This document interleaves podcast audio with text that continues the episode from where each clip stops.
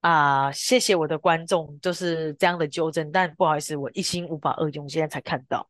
但是呢，我觉得这份这个里面当中，我只是觉得，就是无论是那个男生品君还是汪邦，我觉得他们两个没有谁是真正的受害者。我觉得最无辜的应该就是被埋在谷底的老婆跟孩子，嗯，好可怜。但我真的觉得，就是你知道吗？我很喜欢他第九十三页讲的，就是感情永远都是不进则退。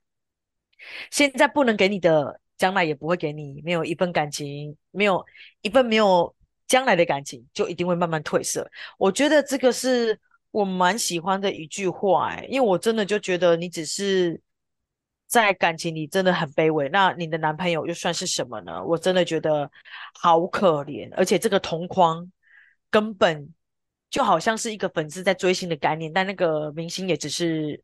嗯，利用他而已的感觉来排解他的寂寞，好可怜哦。我们换下一位，幼宁。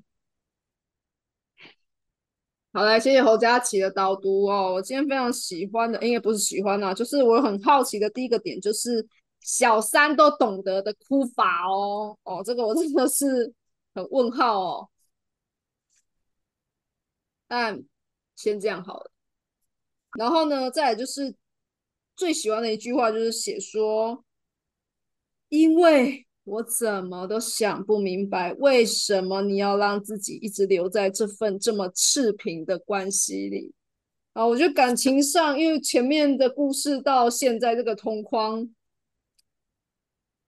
说真的，如果我们是身为汪方的朋友，我们该我们会如何去跟这个朋友说呢？那如果我们自己是汪芳本人啊，有点难啊。但是啊，反正我觉得这心情好复杂哦。先让我理理情绪好了。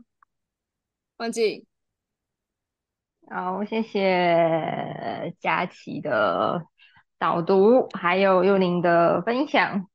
我觉得哈，这真的是一个令人觉得伤心的故事啊。姑且不论。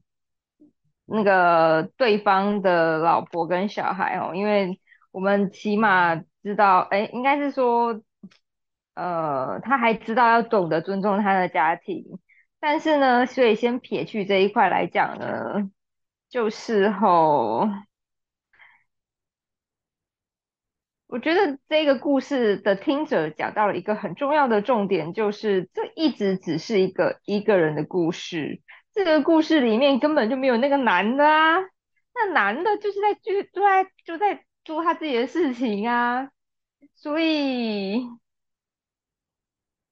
呃，这这究竟是不是一个真的爱情故事，都让人怀疑哦。但我也必须觉得敬，对，就必须敬佩汪芳的一点，就是说。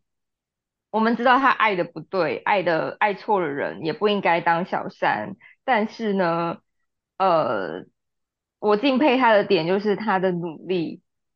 假设他的努力不是在为这个人努力，那该有多好？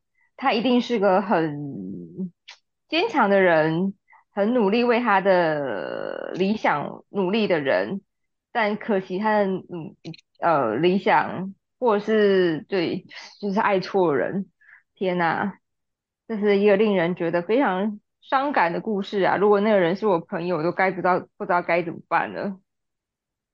对，嗯，好可，希望他能够早日走出来，因为那个男的真的很自私啊。嗯，对啊，她男朋友算什么？男生老婆算什么？嗯，没关系，人生就是这样，一个愿打，一个愿挨。对，啊。她一定是个很很好的女孩，也，不能说她很好，因为她一定是个很有能力的女孩子。但是就是怎么会把她的青春跟她的爱放在一个根本不应该爱的人身上？真的就觉得怎么可以，就是让怎么会有这么这么厉害的女人，然后变那么卑微？哎呀，真的是可怜。嗯，好了，没事，我们 Po 文吧。还好我今天是，对，还好我今天是投票，不然我就应该讲很干的话。这个人到底是 请说小三看这则空框哦，那种感觉。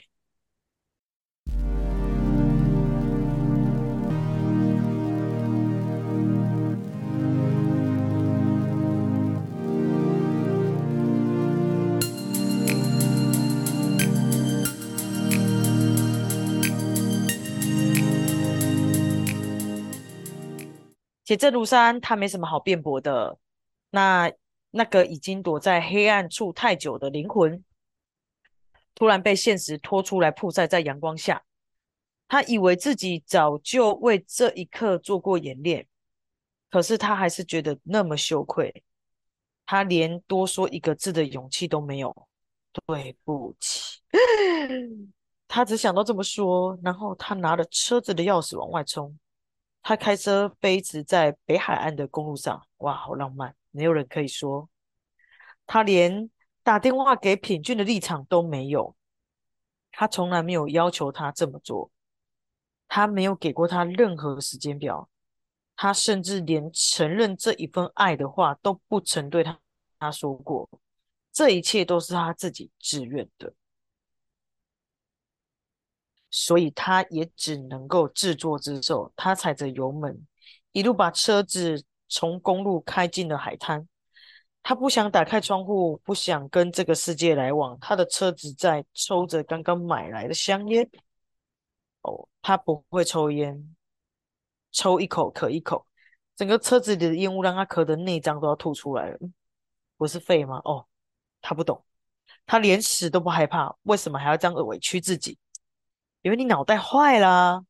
他没有死，是爸爸敲碎了车窗，哦，敲碎了车窗把他救出来。男友在第一时间通知了他爸妈，于是他们分走早，于是。终于发现他已经昏在，呃，已经在车子里昏厥的他，也许是因为那个代表了他后悔的决心，所以男友最后还是原谅他。也许他认为他只是一时糊涂，他并不知道他已经在这个这份感情里挣扎了七年。哦，天哪，正宫变小三太可怕了！他应该在这里重新做人，但他没有。嗯，他要检讨。而我竟然可以理解他的无所作为，因为感谢永远无法抵挡爱。我在第三次就又跟他见面了，而且从此藏得更好。他说，后来平均的事业越做越好，他决定在上海开设自己的公司，也开始有了，也开始在上海有了住处。汪芳追随着他的脚步，努力着，在工作上的表表现也越来越好。经常来往两地的他，终于向汪芳提出邀请，要他找个机会到上海走走。那是汪芳第一次一个人出国。当飞机终于要降落在上海的浦东机场的那一刻，他看着窗户下面的小房子，那就是平君的城市，而他正在那里等他。那也是他们第一次离开他在台湾的老婆小孩的领域，第一次他感觉跟平君真的走入了家常。不像以往见面总是只是短短几个小时，他是连续三天跟他都跟他在一起三天，在这一生很在这一生很短，却已让他却足以让他怀念一生。哇哩嘞，越陷越深。他永远不会忘记那个下雪的夜晚，那场突来那场突来的漫天大雪。把伞下的他们打得靠在一起，汪芳靠着平均，他从来不曾是他生活里真实的依靠。这一路他都是咬着咬着牙靠自己走过来。他紧紧挨着平均，突然前方有一群人走过来，他下意识地缩回身子要避险，却感觉平均又靠过来了。他转头看了品君，发现品君也正在看着他，一下子把他的帽子摘下来，换上了他自己的那顶毛帽，边帮他戴着说：“换我这一顶比较嘛，别冻着。”接下来的路上，他们什么都没多说，他们一起走在回家的路上，他全心地靠着他，那顶帽子让他身子暖烘烘的。在后来的那条。在后来的那条再也没有旁人的镜像里，平均突然牵起他的手。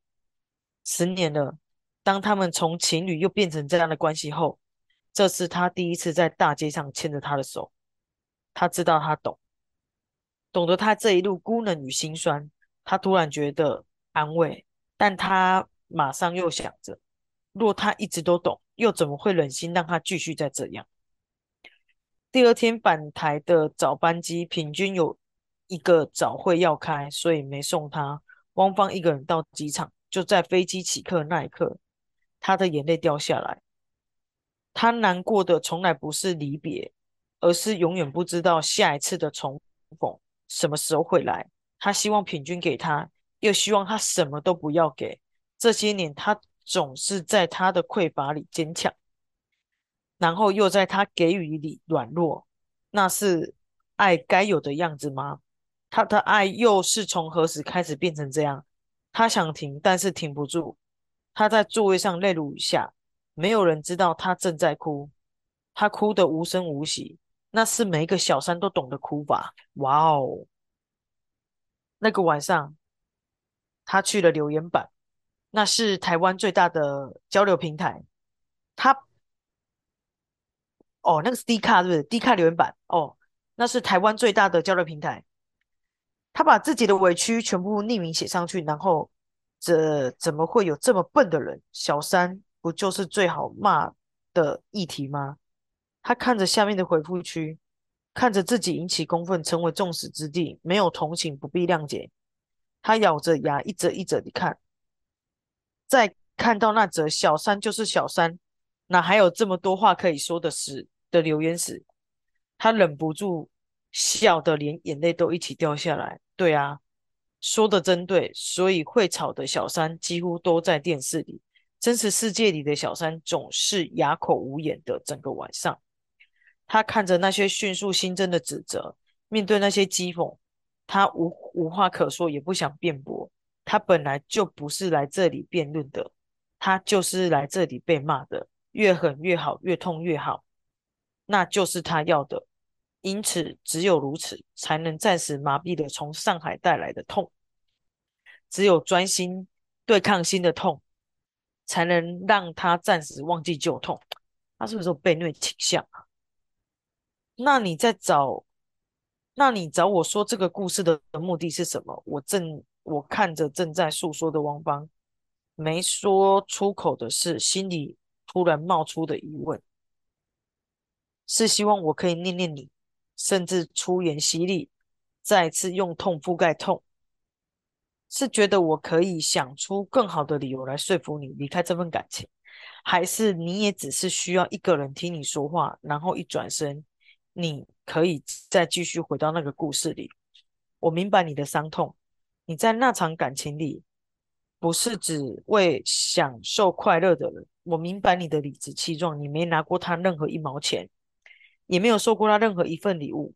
我更明白你给自己的规定，你在最脆弱的时候没有忘记告诉自己，绝对不可以去破坏他的家庭，所以我才没有任何话可以给你。因为我怎么想都不明白，为什么你要让自己留在那一份那么次、那么次品的关系里？好傻，这个女孩真是。请相信我，真的是如此努力，想把这个故事写成一则动人的记事。可是最后，我还是必须承认我的失败，因为我感受它的珍贵，却感受不到它被珍惜。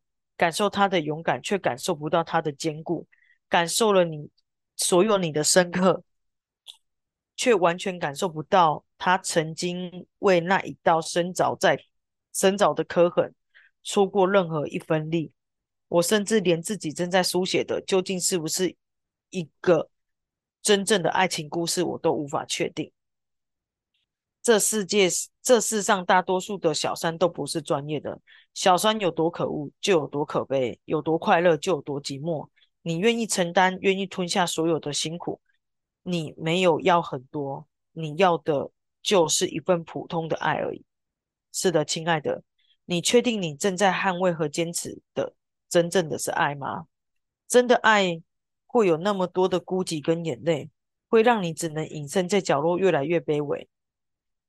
即便你的如此是无所畏惧与问心无愧，每一次当你又为自己流下了感动的泪，他在哪里？他做了什么？还是你自始至终都在一场没有男主角里的烂戏里，从头到尾感动的都是自己而已。于是，每一个伤心欲绝的小三，最后也只能纷纷退到一个同个地方，叫做现在。他不求名分与将来，只希望保有五味杂陈的现在。只可惜，感情永远是不进则退的。现在不能给你的人，将来也不会给你。一份没有将来的感情，就是一定会慢慢褪去。他要的现在叫做快乐，可是他的人生还有未来，在他未来里追寻的各种快乐，当你不再新鲜和刺激，他也就将成为他的过去。而你想要的现在叫做幸福。你以为这场痛苦过后就可以苦尽甘来？但事实，绝大多数的小三都只是白白吃苦，最后还耽误掉自己真正该有的幸福。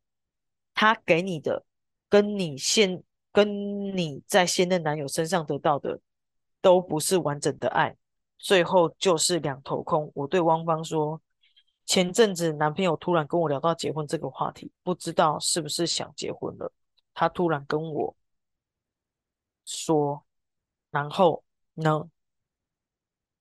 婚后再继续这样下去，会让情况更复杂。我问汪芳，没有回答我，用叉子翻着盘子里的三明治，只是翻着，却没有要吃的意思。这十年来，我一路追赶着他的步伐，好多事情都受到他的影响，比如吃饱了就不要再吃了，也是跟他学的。他突然抬起头，笑着对我说：“我突然想，这些年他一直从品君。”身上学到的上进，其实不就是每个人在人生里努力的女孩都会做的事吗？他最应该从这从他身上学习，始终没有学会的是自私。